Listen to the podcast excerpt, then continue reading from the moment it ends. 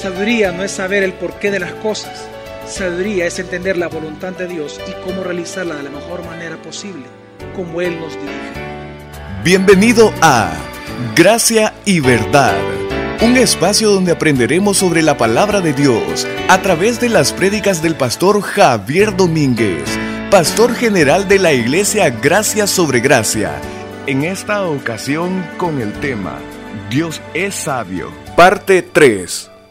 ¿Sabe para qué Dios nos da sabiduría? Para hacer su voluntad, para que seamos conformes a la imagen de su Hijo. Abraham, cuando él fue escogido por Dios, no había nada en especial. Mire, él era, era un idólatra. Él era de los de, era de, de Caldea. Él adoraba dioses falsos. Y Dios sin nada, sin que en él hubiera nada especial, lo escogió por pura gracia. Él proviene de Ur de Caldea. Y Dios le dijo, vete de tu tierra y tu parentela a la tierra que te voy a mostrar. ¿Usted cree que Abraham era sabio? No. Sin embargo, Dios comenzó a llenarlo de sabiduría. ¿Cómo lo sabemos? Porque de repente él se queda a mitad de camino. Usted sabe que él no obedeció a Dios de primeras, por si no lo sabía, pues se lo cuento. Él no lo obedeció. Él era un hombre muy orgulloso. Y entonces él llegó a la tierra de su papá y se quedó ahí cinco años.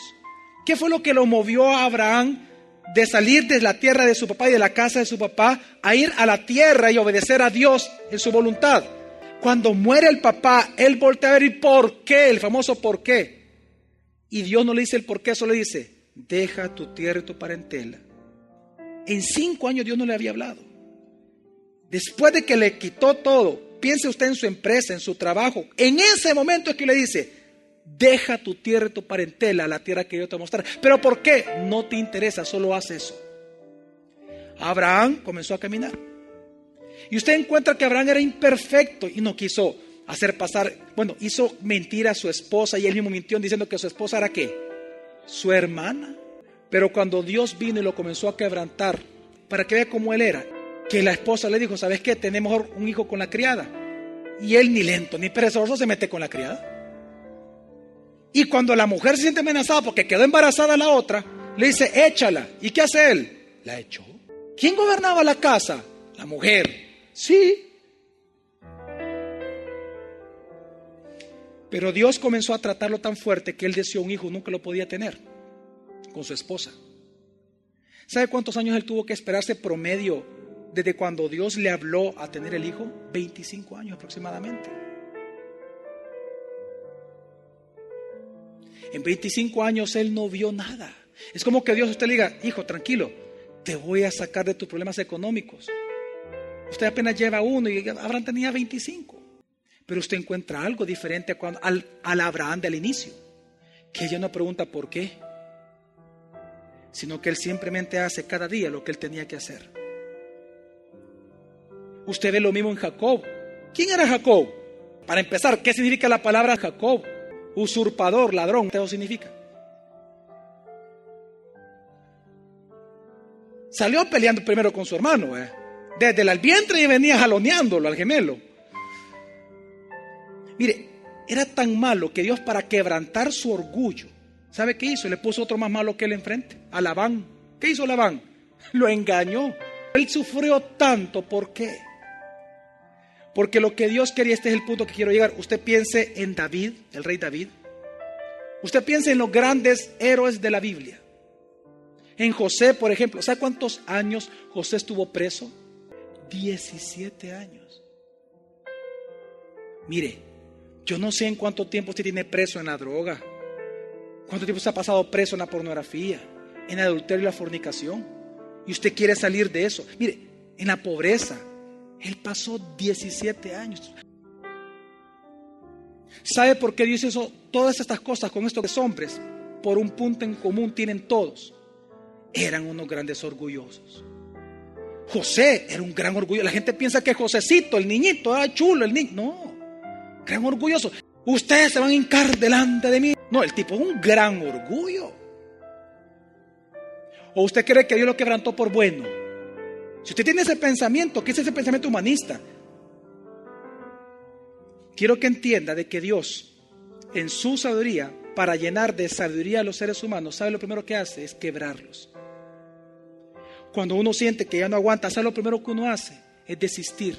Y uno, uno logra reconocer, yo para qué voy a seguir intentándolo, Señor, ya me di cuenta, yo no puedo. Y es en ese punto que sabe qué es lo que Dios hace. Lo primero que Él hace, darle un mandamiento.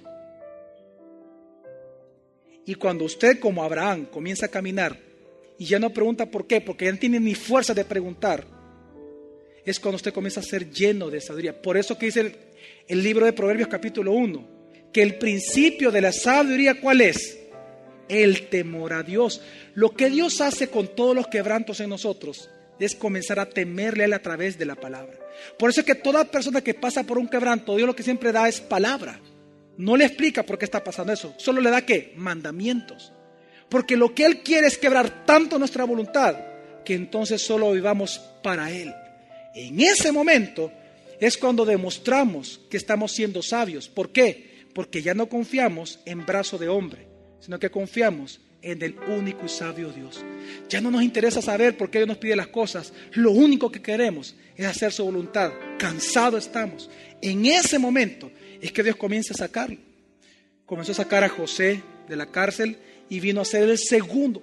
Yo me imagino que él nunca se imaginó ser el segundo del mayor imperio en ese entonces, de todo el planeta Tierra. El segundo al mando. Bueno, él era tan malo, José, que ni siquiera la cárcel quebró el resentimiento, que él tenía a sus hermanos. Porque cuando llegan los hermanos, ¿qué hizo? Le puso la copa al menor para que lo acusaran al menor. Los engañó. ¿Por qué digo todo esto? Por lo siguiente. Porque si usted quiere ser sabio, porque esa es la pregunta, entonces le voy a responder claramente la pregunta. Dos cosas usted necesita. Temer a Dios pero usted jamás va a temer a Dios sin lo segundo. ¿Qué, pastor? Regresando a la palabra. Tiene usted que necesariamente deleitarse en la ley de Dios. Deleitarse en su palabra. Dice el Salmo 19, versículo 7 de la manera siguiente. La ley del Señor es perfecta. La ley del Señor, es decir, la palabra de Dios. Sigue restaura el alma. Claro. El testimonio del Señor es fiel, hace sabio al sencillo.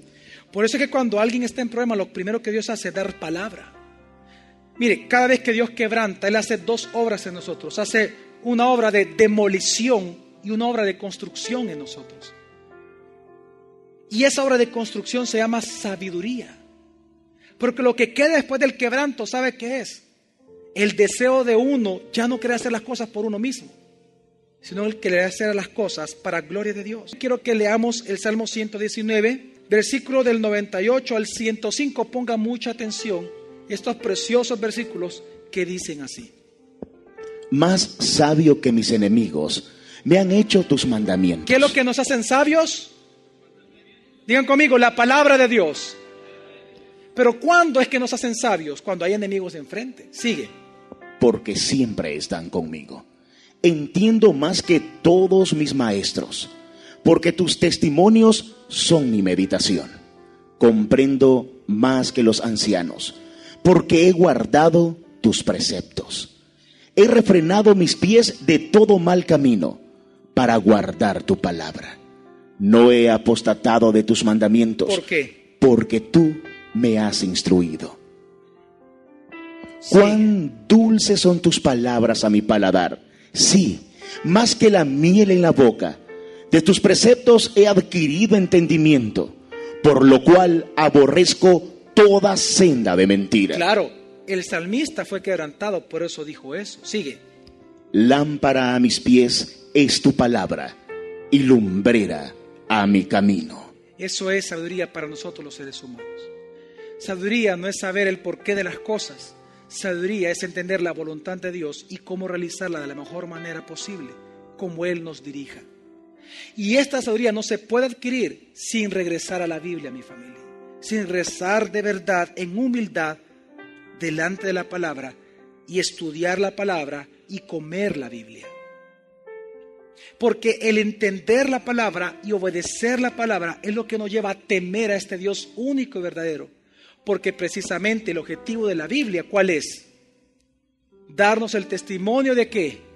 De Jesús, es decir, convencernos de que Jesús es Dios y Señor.